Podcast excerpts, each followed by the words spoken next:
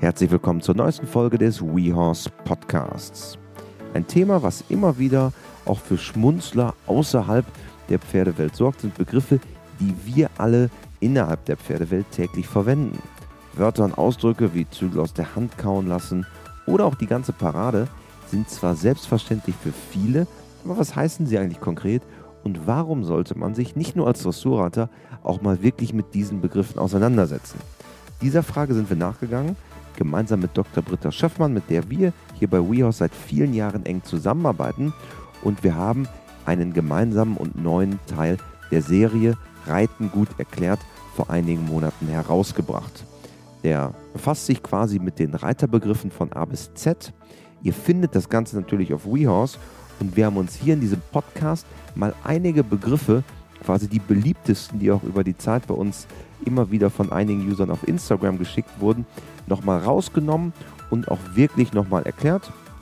Herausgekommen ist dieser Podcast. Mein Name ist wie immer Christian Gröber und ich würde sagen, los geht's. Hallo Britta. Ja, hallo Christian. Schön, dass du da bist. Wir wollen sprechen über ein Thema, was sehr viele bewegt, nämlich Reiterbegriffe und Fachbegriffe. Wir haben nämlich ähm, zwei Online-Kurse mit dir, die wir auch jetzt gerade nochmal frisch aufbereitet haben mit neuen Fachbegriffen. Äh, aber bevor wir damit loslegen, Britta, du bist gar nicht zu Hause, sondern äh, wir treffen dich quasi in Frankreich gerade. Ihr trefft mich gerade in Frankreich an und zwar in der Normandie. Es ist eine wunderschöne Gegend. Und was ich hier so besonders liebe, es ist ein bisschen am Arsch der Welt. Man kann hier mal richtig runterkommen, spazieren gehen, mit den Hunden spazieren gehen und äh, ja, sich so auf die wichtigen Dinge des Lebens besinnen. Also uns macht es hier sehr viel Freude. Sehr schön. Dann würde ich sagen, steigen wir mal ein in das ganze Thema äh, Reiterbegriffe, Fachvokabular. Vielleicht für alle, die vielleicht auch am Anfang ihrer reiterlichen Karriere stehen. Warum soll ich mich eigentlich mit diesem Fach Chinesisch auseinandersetzen? Warum ist es sinnvoll, dass man sich mit dem einen oder anderen Begriff auch mal beschäftigt? Ja, das Fach Chinesisch ist insofern schon mal wichtig, weil es letztlich ja ähm, hat ein Begriff immer für alle, für alle, die mit dem Reitsport zu tun haben, den gleichen Inhalt. Es ist ja, der Sinn ist ja, wenn man eine Fachsprache hat, dass jeder, der einen Begriff benutzt, auch weiß, was dahinter steht. Wenn jetzt jeder irgendwie so eine eigene Begrifflichkeit hätte, dann würden alle irgendwas erzählen, aber es gäbe halt nicht diese, diese Klarheit in den Begriffen. Das ist also das Wichtige an Fachsprache. Ähm, mir ist nur aufgefallen, dass manchmal die Reiter Fachsprache auswendig lernen. Aber wenn man so ein bisschen fragt, was da eigentlich hintersteht, was das heißt, dann kommt bei vielen so ein bisschen das große Fragezeichen oder so, ein, so eine schwammige Erklärung. Und deshalb war es mir so ein bisschen wichtig, auch mal die Fachsprache, ich sag mal, zu übersetzen in, in Normalsprache. Also, dass jeder auch begreift, was heißen diese Begriffe wie äh, Parade, Abstoßen, vorm Bein und was auch immer. Was heißen die eigentlich wirklich? Du sprichst es an, die Parade ist sicherlich das, was äh, jeder kennt, wo er sagt, wenn ich gefragt werde, wie geht eigentlich eine Parade? Was ist eine Parade? Haben viele damit Probleme, das auch zu erklären. Beispielsweise, wenn ich mit meiner Freundin, jetzt Frau, mit äh, Elisabeth spazieren gehe und manchmal hält sie mich so ein bisschen am Arm zurück, weil ich äh, zu schnell gehe, dann sage ich mal, gibst du mir gerade eine halbe Parade? Ähm, aber vielleicht kannst du mal in deinen Worten erklären, und damit können wir einsteigen, was ist eigentlich eine halbe und eine ganze Parade? Eigentlich ist es das Zusammenwirken der Hilfen. Ähm, während der Unterschied zwischen halber und ganzer ist, ähm, beim Zusammenwirken der Hilfen kann das bei der halben Parade ähm, innerhalb der Gangart, also das Tempo verändern. Es kann eine Lektion vorbereiten oder auch die, den Gangartwechsel einleiten. Bei der ganzen Parade ist dieses Zusammenwirken der Hilfen auch, aber es führt immer zum Halten. Aber mir ist so aufgefallen, vor allem wenn ich Lehrgänge gebe, frage ich heutzutage eigentlich fast alle Reiter, ähm, dass viele gar nicht wissen, was sie da machen. Wenn ich dann frage, was, ich erzähle immer von halben Paraden. Was, was heißt das eigentlich? da kommen immer die abenteuerlichsten Antworten. Da kommt dann schon mal, ja, ich mache da was am äußeren Zügel oder ich schließe die Hände oder ich spiele mit den Zügeln. Sehr oft ist überhaupt, dass die Leute nur von Zügelhilfen reden und die restlichen Einwirkungen, also treibende Hilfe, Schenkelhilfe ähm, oder auch äh, Gewichtshilfe, völlig vergessen, außen vor lassen. Ähm, und ich versuche dann den dann auch zu sagen, ja, was macht ihr denn wirklich? Ja, und wie gesagt, da kommen die abenteuerlichsten Antworten. Und meine Erklärung ist eigentlich immer so ein kleines bisschen, dass, dass der Reiter sich vorstellen sollte, einen Übergang in eine andere Gangart zu reiten. Also ich sage mal zum Beispiel vom Trab in den Schritt. Er treibt in eine annehmende Zügelhilfe. Da habe ich also die treibende Hilfe vorne, die annehmende Zügelhilfe quasi als nächstes und lässt auch kurz los, damit der Schritt sich entwickeln kann und treibt schon wieder von neuem rein. Also dieses Gefühl, ich reite einen Übergang, das ist eigentlich letztlich das, was ich in einer halben Parade mache. Und das kann ich natürlich tatsächlich zwischen den Grundgangarten machen und die Gangarten wechseln. Das kann ich aber auch wenn ich das Tempo verändern will, machen. Also ähm, ich bremse nicht, sondern ich habe immer das Gefühl, ich reite einen Übergang und wenn ich merke, das Pferd würde den jetzt annehmen, dann treibe ich halt schon wieder raus. Und das wäre eine halbe Parade innerhalb einer Grundgangart. Also das, um das Tempo zu verändern, um das Pferd etwas aufzunehmen vor einer Lektion. Und der Sinn einer halben Parade ist einfach immer, dass ich das Pferd von hinten ranschließe. Das Pferd wird quasi etwas kürzer als ähm, vor der halben Parade und kommt damit besser ins Gleichgewicht für das, was es dann tun soll. Eine Wendung gehen, einen Übergang gehen, ein Tempounterschied gehen. Das ist der Sinn der halben Parade. Wunderbar. Jetzt hast du die Sprache verschlagen. Ja, jetzt hat es mir genau. Jetzt, endlich kann ich damit auch mal glänzen. Dann glaube ich, ein weiterer Begriff, ähm, der auch wieder ähm, ab und an auftaucht im Zusammenhang mit der Skala der Ausbildung, ist beispielsweise Kadenz. Es wird immer viel über Kadenz gesprochen, aber in deinen Worten, was ist Kadenz? Kadenz ist eigentlich das, das etwas längere Aushalten in der Schwebe. Das Pferd drückt sich also mit einer, und das ist auch im Zusammenhang mit Kadenz wichtig, erhöhten Federkraft, ähm, besser vom Boden weg und scheint etwas länger in der Luft auszuharren. Das ist dann das kadenzierte Traben und auch Galoppieren. Das hängt mit der Schwebephase zusammen. Deshalb ist, gibt es keine Kadenz im Schritt, weil der Schritt hat keine Schwebephase. Aber im Trab und Galopp macht es dann halt den Unterschied zwischen einem, ich sag mal, nett dahertraben und einem Tanzen. Dieses Gefühl, das Pferd tanzt, bleibt also etwas länger in der Schwebe. Und das erfordert schon dieses Abfedern vom Boden. Ich erkläre es manchmal auch den Reitern, ihr müsst das Gefühl haben, dass das Pferd vom Boden wegfedert und nicht in den Boden reinplatscht. Ein Pferd, was kadenzlos geht, würde eben immer so ein bisschen mehr so landen, platsch, platsch in den Boden. Und wenn ein Pferd kadenzierter trabt oder galoppiert, hat man das Gefühl, es würde den Boden berühren und gleich nach oben kommen. Das wäre dann Kadenz. Damit ja, und im Übrigen viele der Begriffe, äh, über die wir jetzt sprechen, sind ja auch äh, in den Videos, die wir mit dir gemacht haben, drin, wo, wo du auch nochmal sehr, sehr dezidiert das Ganze erklärst. Wir machen es jetzt so ein bisschen im, im Schnelldurchlauf, ne, so ein bisschen die, die kleinen Appetithäppchen. Aber gerade im Zusammenhang mit Kadenz ähm, kann man von daher auch zum Thema Rahmen kommen. Ein Pferd hat einen gewissen Rahmen, ähm, beziehungsweise einen größeren oder einen kleineren Rahmen. Vielleicht kannst du noch einmal in dem Zusammenhang auch Rahmen erklären. Was bedeutet das beim Pferd eigentlich? Ja, so ganz simpel gesagt ist natürlich der Rahmen, äh, der, der, der ja, ich sag mal, diese um, Umrandung des Pferdes von hinten nach vorne. Also wenn man hinten eine Senkrechte macht und vorne eine Senkrechte, dann wäre das Pferd, wenn es nicht in einem geschlossenen Rahmen ist, quasi wie ein querformatiges Foto. Und ähm, wenn man dann das Pferd arbeitet, Richtung Versammlung arbeitet, dann würde der Rahmen etwas quadratischer werden. Also ich sage mal, ähm, bei Facebook geht das auch mit dem Querformat. Ähm, bei Instagram muss man dann Quadrat das erreichen. Genau, das Ganz quadratisch. Genau. Also, das muss, muss quadratisch sein. Und das ist also die Veränderung während der Arbeit mit dem Pferd aus dem etwas längeren Rahmen, längerer Hals, die Hinterhand ist noch nicht ganz rangeschlossen, über die Arbeit Richtung Versammlung in einen etwas quadratischeren Rahmen. Also vorher passt das Pferd halt in eine quergestellte Schuhschachtel und nachher in eine viereckige Schachtel. Ganz und, simpel gesagt. Und das finde ich ist auch eine schöne Analogie. So stelle ich mir das auch immer dann vor, wenn, wenn ich tatsächlich über Rahmen nachdenke oder ein Pferd sehe. Wie du sagst, es kann quasi quadratisch sein, also länglich. Und dann, wenn es Richtung höherer Versammlung geht und, und ähm, Aufrichtung, dann wird es quasi immer quadratischer und damit auch ein bisschen kompakter quasi. Genau, genau.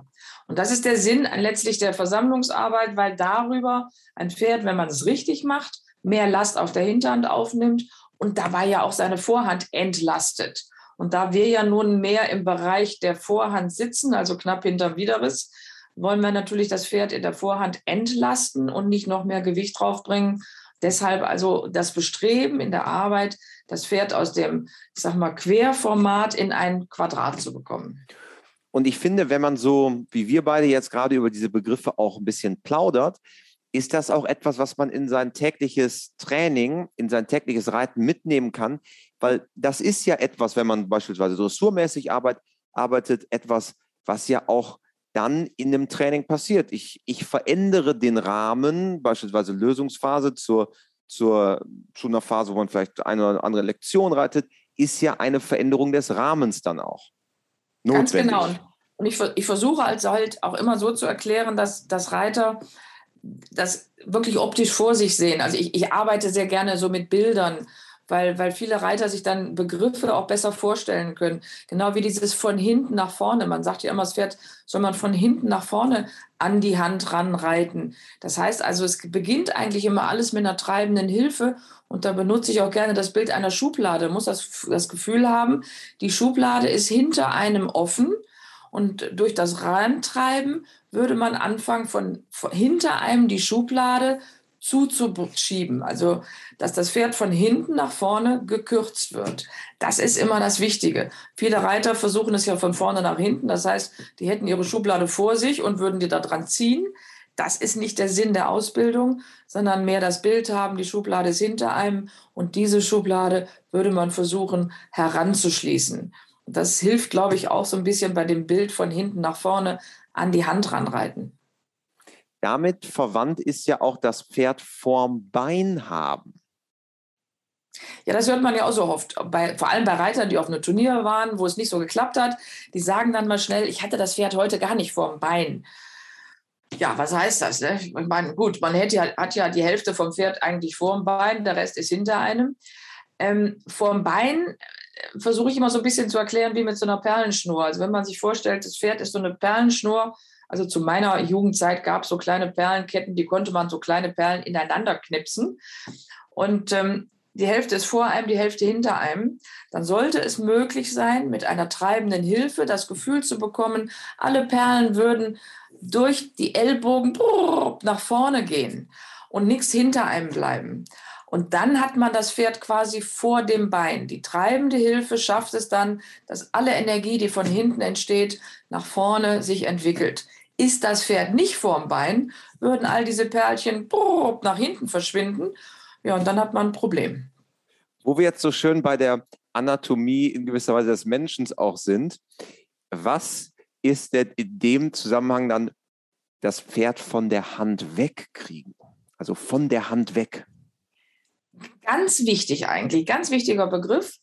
Ähm, es gibt ja leider Gottes doch sehr viele Reiter, die recht stark mit der Hand einwirken. Also eigentlich sollte die Hand nur noch wie so ein i-Tüpfelchen obendrauf, die, die ist die vordere Begrenzung dieses Rahmens, von dem wir eben besprochen haben, damit das Pferd nicht nach vorne aus dem Rahmen rausfällt. Aber sie sollte nie eine Schraubzwinge sein, sondern eine leichte Begrenzung. Und vom, von der Hand weg heißt eigentlich immer, ich habe das Pferd nachher so in diesem quadratischen Rahmen, so hinten gekürzt, dass ich vorne jederzeit auch überstreichen kann. Und das Pferd bleibt eigentlich innerhalb dieses Rahmens und fällt nicht gleich, zack, wieder auseinander. Und ähm, ein Pferd von der Hand weg zu haben, heißt, man hat es wirklich an Kreuz- und Schenkelhilfen. Dann hat man nur noch Gramm in der Hand und kann diese Gramm jederzeit auch mal kurz ganz auflösen. Wenn man über mehrere Sekunden oder womöglich schrecklicherweise über eine ganze Reitstunde Kilogramm in der Hand hat, dann ist es alles andere als von der Hand weg. Und das ist etwas, was man natürlich nicht haben will. Ne? Genau. Und dann beginnt auch das feinere Reiten, ne? wenn man nicht diese Kilo in der Hand hat und, und äh, zieht und zergelt, sondern mit feinen Hilfen agiert. Also Reiten ist, ist kein Kraftsport. Also es ist Kraftsport fürs Pferd, weil es ein Pferd, ein Pferd, wenn man es gut ausbildet, natürlich zu einem Athleten entwickelt im Laufe der Jahre, nicht im Laufe von Tagen, Wochen oder Monaten, sondern im Laufe von Jahren. Das ist wirklich so, als wäre ein Pferd eine Mischung aus Bodybuilding, Training und Tanztraining absolvieren. Ähm, der Reiter sollte da oben immer weniger Kraft nutzen müssen. Es sollte wirklich nachher ja, ein, ein, ein, ein, wie ein gemeinsamer Tanz sein. Und leider sieht man manchmal doch Reiter, wo man schon an den angespannten Oberarmen, Unterarmen und Fäusten sieht, dass es Kraftreiterei ist. Und das, das will man natürlich nicht. Deshalb dieses von der Hand weg, es ist immer ganz wichtig. Ich möchte keine Arme wie, also zu meiner Jugend war es Popeye, das war so einer, der wieder Spinat ja, genau. gegessen hat, da wurde, kriegt er riesige Oberarmmuskel. Heute würde man vielleicht sagen, Muskeln wie Arnold Schwarzenegger oder so oder Vin Diesel möchte ich beim Reiten nicht haben. Ich möchte also wirklich eine feine Verbindung zum Pferd. Und das ist das von der Hand weg. Genau, also nicht den Bizeps trainieren, Bizeps und Trizeps nicht trainieren beim Reiten, darum geht es nicht. Nee, sondern, sondern, das Gehirn, das eigene Hirn. Man genau. sollte schon immer mal ein bisschen denken, wenn man reitet. Feine Hand hat auch in gewisser Weise was mit Selbsthaltung zu tun. Das ist der nächste Begriff, der auch immer wieder aufgepoppt ist bei uns bei Instagram, als wir die Leute mhm. gefragt haben und euch, liebe Hörer, ähm, was sind so Begriffe, die euch auch interessieren, wo ihr nochmal eine Erklärung haben wollt. Selbsthaltung, liebe Britta, hat ja auch was mit der Hand zu tun.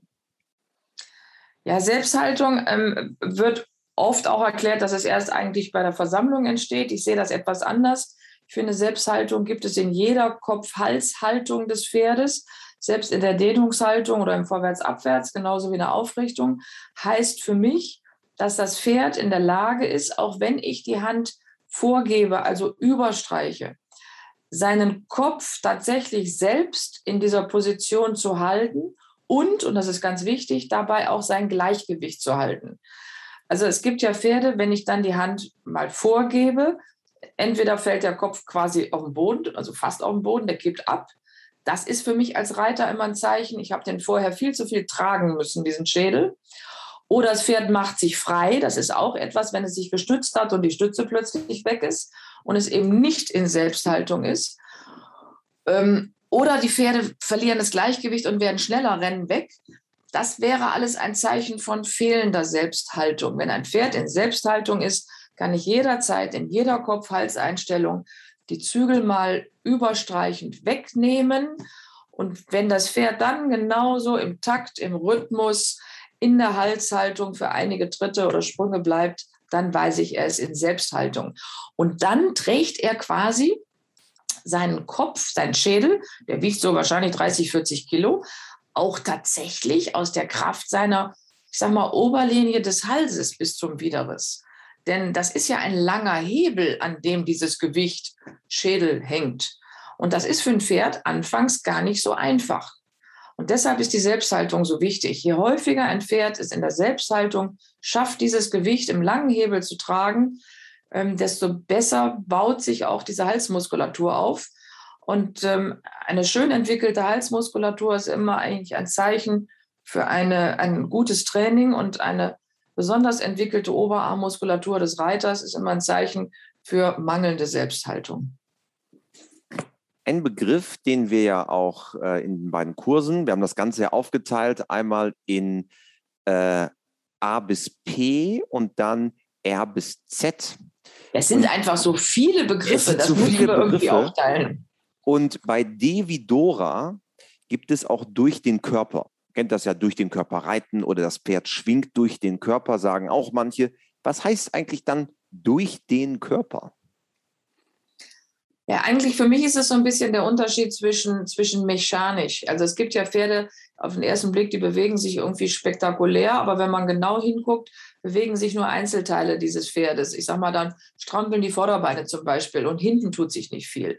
Durch den Körper heißt eigentlich, es bewegt sich vom Hinterbein beginnend über die Gruppenmuskulatur, über die Rückenmuskulatur, die, die mitarbeitende Bauchmuskulatur in die Schulter rein, in den Hals bis ins Genick. Das ganze Pferd fließend. Also die gesamte Muskulatur ist, ähm, kann es eigentlich schön auch im Schritt sehen. Ein Pferd, was durch den Körper Schritt geht, ähm, zeigt einen für, sein, für seine Anatomie größtmöglichen Raumgriff, ähm, einen, einen pendelnden Schweif und auch eine erkennbare Nickbewegung.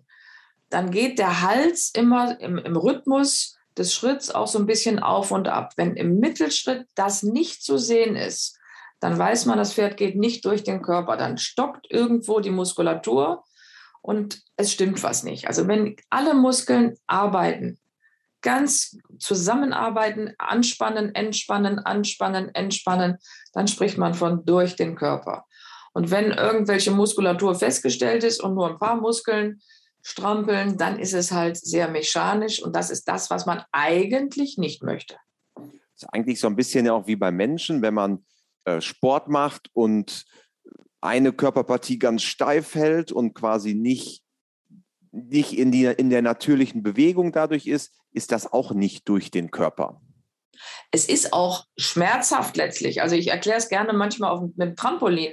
Wenn man auf so einem kleinen, ich sag mal, runden Trampolin federt, dann würde man ja eine gewisse positive Körperspannung haben und die, die, die, diese Bewegungsenergie, die auch über das Trampolin sich in den Körper fortsetzt, würde wirklich von der, von der Fußsohle bis in den ganzen Körper gehen ohne dass es schmerzhaft ist. Wenn man sich irgendwo völlig verkrampft, würde man das schon sehr merken. Dann täte einem irgendwann der Rücken weh oder die Kniegelenke oder sonst was. Genauso, wenn man plötzlich äh, wie so ein Pudding da drauf herumhüpfen würde, wäre das auch nichts. Also durch den Körper beim Pferd heißt auch nicht, dass, man, dass das Pferd jetzt völlig auseinanderfällt. Ich nenne das gerne mal lösen bis zur Auflösung. Also dass quasi jedes jedes einzelne Körperteil sein Eigenleben hat. Das soll es auch nicht sein. Es ist schon ein, ein Miteinander der, der Muskulatur des Körpers, der diese positive Körperspannung aufhält und dann halt diese gesamte Bewegungsenergie äh, total durch den Körper kreiseln lässt, ohne dass es irgendwo eine Stockung gibt und ohne dass irgendwo was verschwindet aus dem Körper raus. Du hast gerade selber schon den nächsten Begriff ins Spiel gebracht, nämlich auseinanderfallen. Ja, also ist das mit dem Lösen bis zur Auflösung. Genau. Ähm, genau. Es gibt ja viele Reiter, die lösen und lösen und lösen und die haben nur noch im Kopf, mein Pferd muss losgelassen sein und die reiten vorwärts, abwärts, vorwärts, abwärts, vorwärts, abwärts. Was eine gute Sache ist, vorwärts, abwärts zu reiten, aber das ist ein Teil eines des Puzzles der Ausbildung des Pferdes. Ähm, das Training sollte eigentlich aus aus Aufwärmen, aus Lockern, dann zu einer gewissen Körperspannung kommen und am Ende wieder wieder lockern und auspendeln bestehen. Und nicht aus, ich, ich löse so lange, ähm, bis alle Füße in eine andere Richtung laufen. Also das Ziel auch des Lösens ist von einem Vorwärts-Abwärts in ein Vorwärts-Aufwärts in Richtung Versammlung und geschlossenes Pferd. Weil das wirklich das wiederum das Bild des Trampolins ist, dass das Pferd also schadlos über Federkraft, über positive Körperspannung auch das Reitergewicht tragen kann und auch die ganzen Lektionen, die es dann macht, ähm, schadlos ähm, absolvieren kann. Und wenn ich also aus einem Pferd einen Pudding mache, das kann man sich selber auch vorstellen, wenn man jetzt, ich sag mal, keine Ahnung, operiert wird und, und so ganz eine Spritze kriegt, wo man so langsam aber sicher davon schleicht ähm, Richtung Pudding, dann könnte man nicht verhindern, dass man umfällt. und das möchte ich natürlich nicht. Ich möchte nicht ein Pferd, was so auseinanderfällt, dass es, dass es halt diese positive Körperspannung nicht mehr hat. Also deshalb das Auseinanderfallen des Pferdes ist nicht das Ziel des Reitens, sondern eher das Zusammenschließen, wie gesagt, wieder in den quadratischen Rahmen, da sind wir wieder beim Rahmen wie am Anfang, genau. ähm, dass das Pferd wirklich wie so ein, die ganze Energie wie in so einem Ball eigentlich konzentriert und dadurch auch besser vom Boden federn kann und dann auch wieder diese Federkraft hilft, mit wenig Energie ähm, auszukommen. Ich, es ist ja viel weniger anstrengend, wenn ich vom Boden wegfeder, als wenn ich auseinanderfalle, in den Boden reinplatsche und dann mit viel Mühe wieder vom Boden weg muss. Dafür brauche ich viel mehr Kraft und Energie, ist viel kraftraubender. Und ist ja so ein bisschen wie, als wenn man beim Fußball einen Schuss abgibt. Und da braucht man auch eine gewisse Körperspannung, eine gewisse Dynamik. Und dafür braucht man halt ja eine gewisse Stabilität und Spannung im Körper. Wie du gerade ja, sagst, mit dem Flummiball. Genau, die braucht auch der Ball. Wenn der Fußball oder der Ball überhaupt nicht vernünftig aufgepumpt ist, genau. sondern ein bisschen schlabberig ist, dann ist das mit der Energie, die sich da überträgt, auch nicht mehr. Dann kriegt er eine Beule und fliegt nicht besonders weit.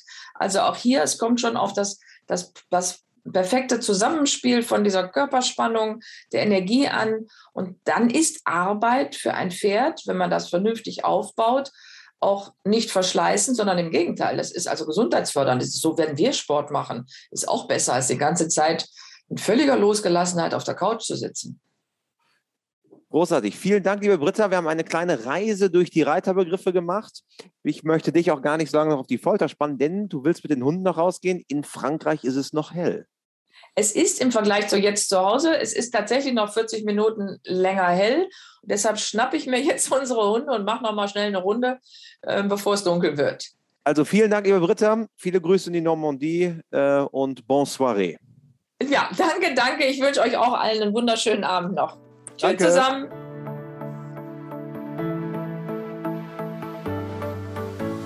Schön, dass du mit dabei warst. Lass gerne eine 5-Sterne-Bewertung da und folge uns zum Beispiel auf YouTube, Spotify, TikTok, Instagram, Facebook, Pinterest, wo auch immer du willst. Wir sind da und bis ganz bald beim Weas Podcast.